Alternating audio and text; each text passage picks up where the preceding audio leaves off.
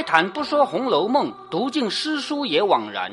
欢迎走进猫哥祥说《红楼梦》，我们一起品味中国古典小说的巅峰之作。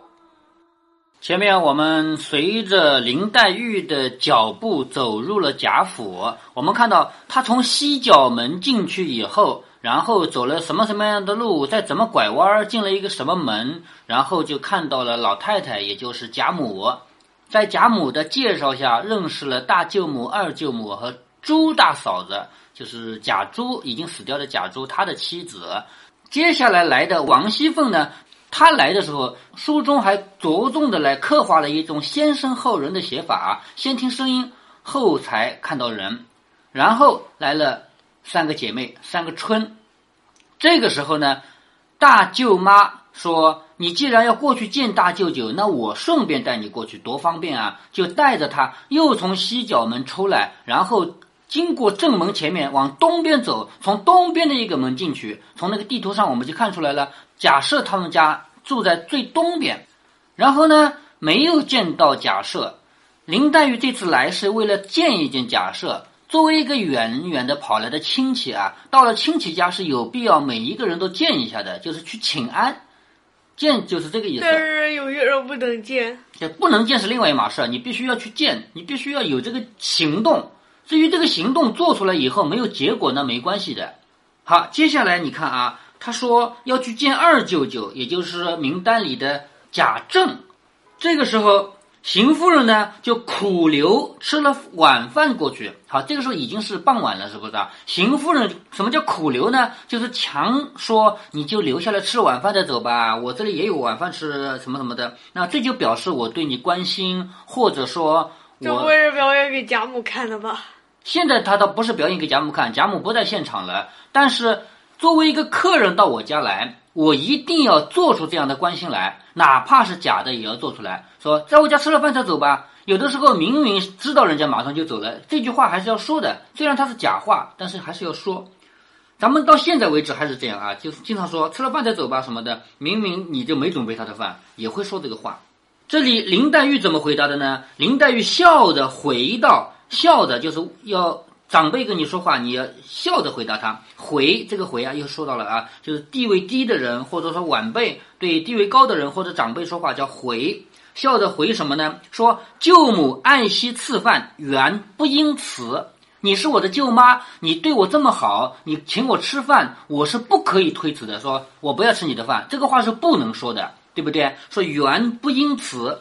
但是如果我吃了你的饭，再过去见二舅舅呢？那就对二舅舅不恭敬，也就是说，你到了，不管是爷爷奶奶家，还是到了外公外婆家，你趁着刚到的时候，你必须要找到他们家的所有人，跟他们打招呼。咱们现在不用磕头，不用请安，对不对？只要打招呼，比如说叫一声爷爷奶奶、伯伯、娘娘，对不对？还有姐姐，到了那边，外公外婆，还有阿姨、姨父，还有哥哥。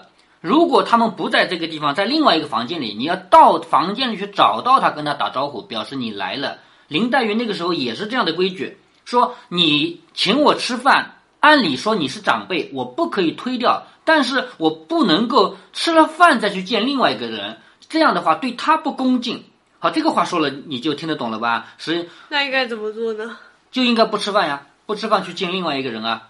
这样的话才能够对所有的人都表示我的恭敬嘛。其实林黛玉就是用一种很委婉的方式来推掉这个晚饭，对不对？然后说异日再领，异就是不一样的意思，异这个字不就是差异的异嘛，不就是不一样嘛，是吧？异日再领就是改天我再吃你的饭，未为不可。望舅母容谅，你看说这个话，你要原谅我，我今天推辞了你的饭。邢夫人听说的就笑着说：“这倒也是。”其实大家说的都是假话，你听出来了没有？就是邢夫人说的就是假话，没有打算留他吃晚饭，也不可能留他吃晚饭。但这个话必须说，所以既然林黛玉也说出来了，他就说：“嗯，这倒也是了。”所以令两三个妈妈用刚才的车好生送了姑娘过去。你看，从贾两三个妈妈，对，两三个老年仆人。这个妈妈不是指这个生她养她的那个妈妈，老年仆人叫妈妈。你看那个表格上，从贾赦的院子到贾政的院子中间，虽然靠得那么近，对不对啊？还得坐车，因为他还得从前面走。于是林黛玉告辞，邢夫人一直送到仪门前，又嘱咐了众人几句，眼看着车去了才回来，就是一直送到仪门，仪门不是里面的第二道门嘛，是吧？送到那个地方，然后看着他走了，自己才回去。好，接下来呢就要详细的描写林黛玉进入荣国府的二舅舅家。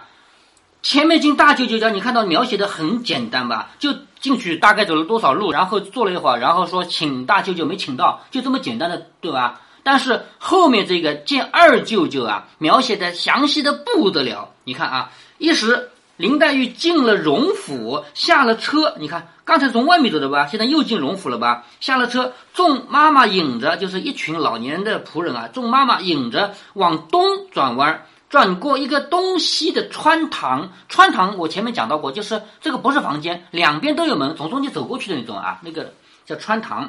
经过一个东西的穿堂，向南大厅之后，仪门内有一个大院落，好看那个里面就看得出来了，就是中间那一大块不是贾政的院子吗？那里面一个一个大院子看出来了吧？好，有一个大院落，上面是五间大正房，这个房子从东到西是并列的五间。两边的厢房，鹿顶耳房砖山，就是两边的厢房啊。还有耳房是什么呢？耳房它不是厢房，耳房在这个位置，啊，这是正房是不是？这个这两边的叫耳房，这个叫厢房，知道了吧？呃，耳房和厢房到底有什么区别？你把这张纸翻过来就看出来了。这张纸翻过来，上面有一个王夫人三个字嘛，在贾政院的东北角，看到吗？看到了。那个就是耳房。知道了吧？嗯，那个就是它跟正房是同一个方向，但是它在边上，是吧？那叫耳房。好，现在厢房是这个吗？厢房是竖着的，厢房是南北的，它的门朝里，就门要么朝东，要么朝西，这叫厢房，知道了吧？两边的厢房还有鹿顶耳房砖山，砖山就是什么呢？这个墙壁啊，我们这个房屋内部的墙壁它就是墙壁，但是最外面的墙壁叫山墙，就是那个墙的外面就是不是房间了。对着太阳啊、雨水都能打到的地方了，那叫山墙。这个不是，这个不是山墙，就是砖山，就是一直到那个地方去了。四通八达，轩昂壮丽。看这个描写这个荣国府的正中间这个院子，你别忘了，现在林黛玉已经到了荣国府的最中间了，最中心了。所以这个房子是特别四通八达、特别轩昂壮丽的，就是规模最宏大的建筑就在林黛玉面前了。比贾母处不同，也就是这里啊，跟贾母那个地方比也不一样。林黛玉才知道，这才是正经的正内室，也就是说，他们家这是最中间一条大甬路，就是中间一条路啊，大甬路直接出大门，也就是说，在这里是正对着他家的正大门，就从来不开的那个门啊，是正对着那里的，有一条大甬路直接出大门的，进入堂屋中。好，堂屋在哪里呢？就是你看这个贾政院的最中心位置啊，就在贾字那个上面，贾政院的贾贾字上面，那叫堂屋，知道了吧？进入堂屋中，最中间那对对对，最中间的。如果说像我们现在不是贵族人家啊，就是普通的人家，造了三间房子，那中间那一间就一般做堂屋的，而两边的那个可以用来做房间啊，或者是厨房啊。堂屋是干什么的？堂屋就是客厅啊，知道了吧？一般来说，他们家招待比较重要的宾客就是在这个地方，而女眷不怎么来，贾母什么的不会到这儿来的。这个地方是能见到外人的。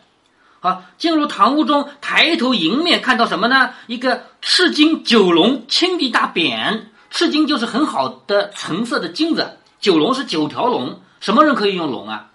什么人的花纹可以用龙啊？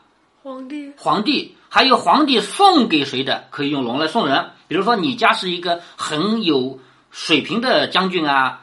或者大官儿啊，我皇帝特别喜欢你，我送你一个九龙匾，这个匾上雕刻的九条龙，这个只能皇帝送人，或者皇帝自己用。所以谁家有九龙匾，就是一定是皇帝送的，知道了吧？好，他家有一个赤金九龙青地大匾，很大的一个匾，匾上写的“斗大”的三个字，斗是这么大啊，就是装米的那个叫斗嘛，我以前讲到过的是吧？斗大的三个字叫。荣禧堂，也就是说，这个最中间的客厅是有名字的，叫荣禧堂。那个匾呢，就是什么呢？就是这个这样的倾斜的一个一块板，上面有字的那种。那个你在外面一般也能见到，就是那个牌子。哎，对对对，那叫匾，上面写的荣禧堂，后面还有一行一行小字，什么意思呢？后面是落款，就荣禧堂这三个字总要有人写，对不对啊？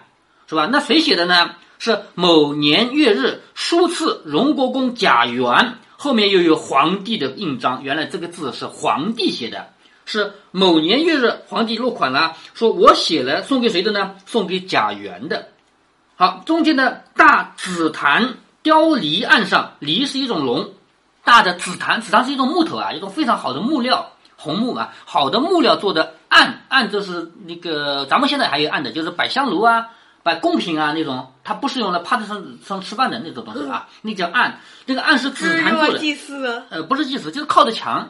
这样的话，平常墙上面不是会挂一幅画嘛？要么就是一个很大的字，要么一一幅画，两边还有对联。靠着墙的那个叫案，知道吧？咱们现在农村去还有案，但是我们家已经嗯，好像外婆家就有。对，有外婆家和爷爷奶奶这都有。但是已经，但是那个上面好像它主要是它它放食物对，放放东西的，就是临时要放的东西，不用放到柜子里去的那些东西，就往那儿放放的嘛。呃，主要是方便嘛，对不对？但是这种贵族人家按不会随便放东西的啊。这个大的紫檀，有紫檀是木料，雕梨就雕刻的龙的这个案上设的什么呢？三尺来高的青绿古铜鼎，鼎知道的吧？古代的锅，对吧？这个是青绿色的古铜的，看的是什么？是一个古董，是不是啊？放了个古铜鼎，悬着带漏隋朝墨龙大画，就是最中间一幅画，就是在堂屋里面不就是一幅很大的画或者很大的字吗？这是一一幅很大的画，一边是金尾仪，尾仪呢也是一种很神圣的动物啊，一边就是用金子做的那个尾仪那种动物，一边是玻璃坎，用玻璃做的盒子。你别以为玻璃不值钱啊，咱们现在玻璃不值钱，那个时候玻璃是进口的。中国人是没有玻璃的那个时候，知道吧？所以很值钱。嗯，我突然想起，呃，故宫里还有水晶制品的。对呀，水晶是有。不过这个想要做假也太容易了吧？咱们现在当然了，咱咱们现在连塑料都能做成黄金的样子的，这个不谈了啊。啊，塑料都能做成黄金的样子？有的人的，有的人的金项链，那个什么东西，啊，金耳环之类的，塑料的，还有头上戴的那个金的花，塑料的，很正常啊。啊，继续说啊，这里地下两溜十六张楠木教椅，楠木是一种很好的木料，这个椅子是楠木的，十六张椅子是怎么摆的，你知道吗？以前跟你讲过没有？咱们这个是朝北的，这个是北方啊，这一块墙上就是一幅很大很大的画，这里是一个案，那这就是案，对不对？上面摆香炉啊，摆什么的是吧？好，这边人主人是这样朝南坐的，主人的位置是这样坐的。那来了客人坐哪呢？客人来了之后，他们是面对面坐，朝东朝西面对面坐的。那个十六张椅子知道了吧？十六张椅子在那儿，这种格局我们在外面也见过的。到外面，嗯，不是八张椅子吗？有大的规模的十六张可以的。这种格局我们到外面有的旅游景点还能见到。然后你再看啊，除了这个楠木交椅以外，还有一副对联。这副对联在哪儿呢？这副对联就在旁边了，不在这个唐这个画这儿了。旁边还有一副对联，这副对联是乌木牌。咱们现在贴对联不是纸的吗？是不是啊？那个时候呢，是他们家贵族人家啊，是用木牌刻下去，然后再用黄金或者白银描出来的，就是雕刻出来的。黄金、金粉、银粉什么？用金粉、银粉来描出来的，知道了吧？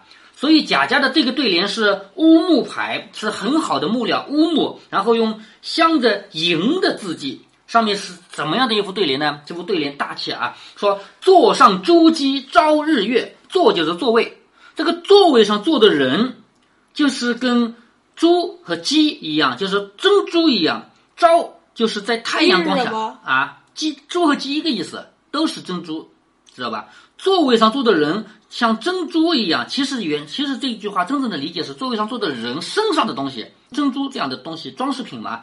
朝日月，在日月下发出光华。下联是堂前俯伏换烟霞。堂前是什么？堂前就是这个屋子里，这个屋子叫堂前，知道吧？堂前俯伏是什么呢？是身上的花纹，衣服上的花纹。换烟霞，换和前面的朝是同一个意思，就是发出的意思。发出来的像什么呢？像烟和霞。那像烟和霞都好看啊，是不是？好对仗了吧？嗯，这两个是什么？俯伏呀。什么东西？就是衣服上的花纹，衣服上那种有的花纹像什么？不是同一个意思吗？俯伏是一个连起来的词，中国古代很少有词，但是这个是词，单独拿一个字出来没意思，就单独说这个俯没意思。就是中国古文里面很少很少有词啊，我们现在有很多词古文里也有词，也有也有也有很少啊。说你看这个对联的对仗啊，座上堂前，座就是座位上面，堂就是堂屋前面，座和堂对应了对仗了吧？上和前两个方向对仗了吧？是不是？坐上堂前，珠玑就是宝贝，俯伏是身上的花纹，对仗吧？朝日月在日月下面发光，朝日月换烟霞，像烟和霞一样漂亮。日月对烟霞是完全对仗的吧？是不是？好，接下来下面还有一行小字，也是落款。落款什么呢？说同乡世教弟寻袭东安郡王木石拜手书，什么意思呢？其实说到底就是我叫木石，我写给你的。那么我是一个什么身份呢？我既是同乡，咱们是老乡，同时呢，我是世教弟，我是世世代代由你来教导我的这么一个弟弟，就是我听你的这种意思。勋袭东安郡王，就是我们家祖祖辈辈当东安郡王的勋，功勋袭世袭，勋袭东安郡王，就这么一个人写的这个对联。所以呢，通过这里的描写，我们就看出来了，作者在着重进行景物描写。为什么在这一个地方要景物描写，而刚才在假设那个地方是不用景物描写的？为什么？因为假设那个地方，它一方面它在整个家里面指位置比较偏，而贾政这个地方在中心位置，这是第一。第二，如果说两边都进行详细的景物描写，这个文章就太累赘。我不是说过吗？有的东西能减就减嘛，是不是？你又不能一点儿不写，你又不能都写，那就挑重要的这边写，看出来了吧？嗯。原来王夫人时常居坐呢，也不在这个正室。你看那个正室里面摆的那个样子，方方正正的，呃。这里还有一幅画，还有对联，座位呢放的整整齐齐的。这个哪是我们日常住的地方啊？根本就不是嘛，肯定是会客的地方，对不对？所以王夫人住的不是这儿，只是在市的东边三间耳房内，看出来了吗？在东边的耳房。为什么是三间？就那里就有三间房的呀，他们家规模大呀，那里就有三间。但是，嗯嗯，这样两边就和不一样多。怎么不一样多？西边也有三间的呀。啊，两边各三间。对呀。在三间东边三间耳房内，于是老妈妈耳房是干什么的？就是平常住宿的呀，因为正厅是比较庄严的地方嘛，旁边可以住人嘛。那厢房呢？厢房是也是住人的，厢房主要是住一些地位比较低的人，比如仆人啊什么的。还有客房，来了客人，假如这个客人真不走了，那总得住下来吧，那也是住厢房。啊，这样客人就跟仆人是同一呃样的地方。厢房也可以用来做客房。做做了客房的话，平常就不住仆人了呀。于是老妈妈引着黛玉进东房门来，就是这些妈妈们把林黛玉领到三间耳房去了。客人住他那的话，那仆人住哪？他们家房子这么多，平常就有客房空着的，并不是说所有房子都用掉了，没那么挤的，知道吧？于是老妈妈引着黛玉进东房门来，就是这个时候描写完了最中间的厅，还记得吗？中间那个厅已经描写完了，是不是？描写完了，好，下面写老妈妈引着黛玉到东边去了，到王夫人的那个房间去了。下面开始描写王夫人那个房间的景色布置。你看啊，临窗大炕上靠着窗户有一个炕，炕是什么？就底下可以烧的那个取暖的床，是不是？临窗靠着窗。靠着窗的大炕上铺的猩红羊蓟，什么叫羊蓟呢？羊是进口的，蓟是毯子、毛毯。毛毯这个东西已经很珍贵了，而且它还是进口的。猩红是颜色，很血红血红的羊蓟就是羊毯子。正面设的大红金线蟒靠背，蟒靠背是什么呢？就是靠背。咱们现在的沙发啊，你往上一靠，本身沙发就是软的，对不对？因为古代的沙发没有。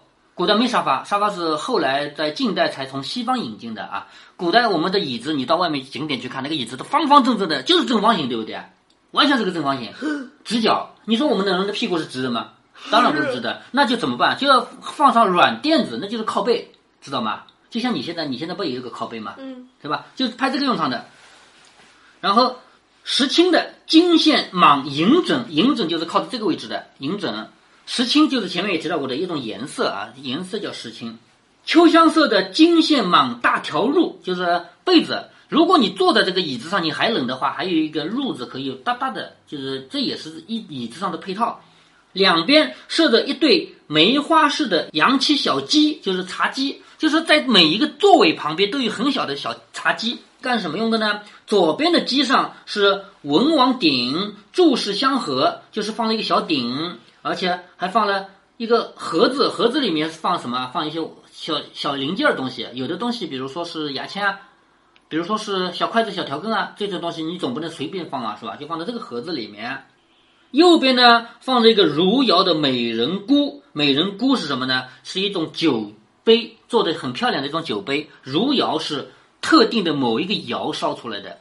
古代人讲究到什么地步？你做出来的碗再漂亮，你不是那个出名的那窑，我都不要你的。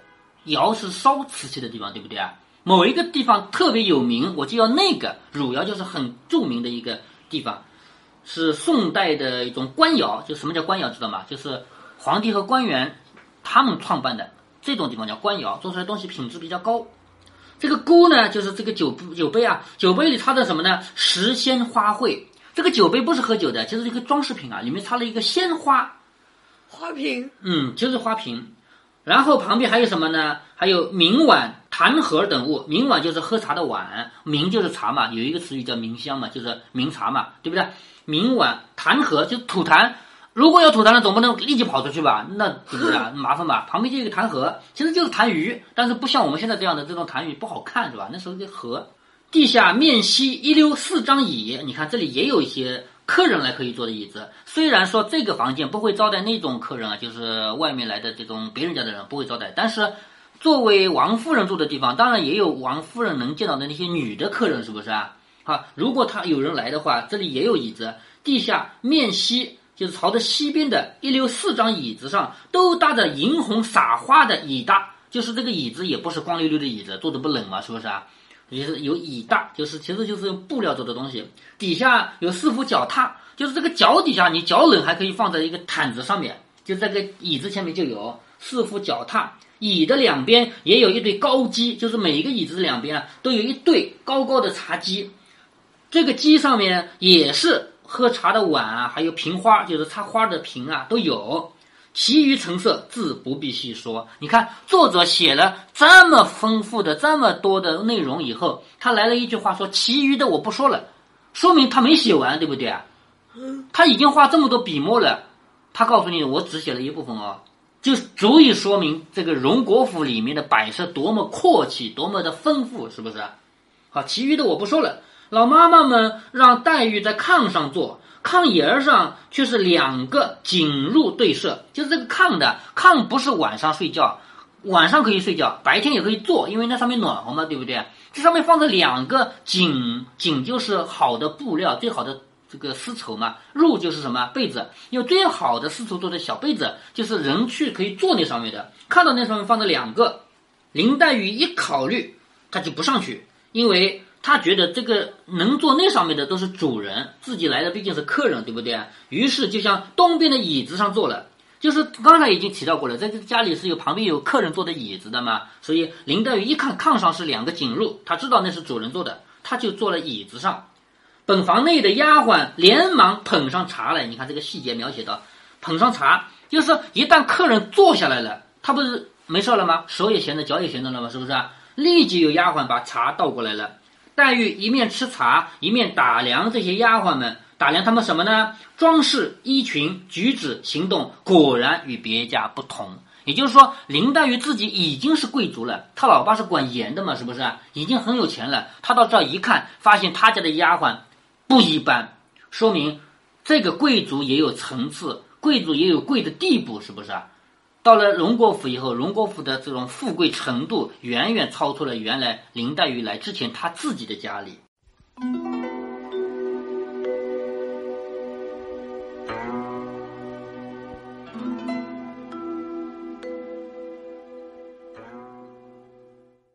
在这一集的结尾，猫哥要给大家讲一个悲惨的故事，惨呐，惨呐！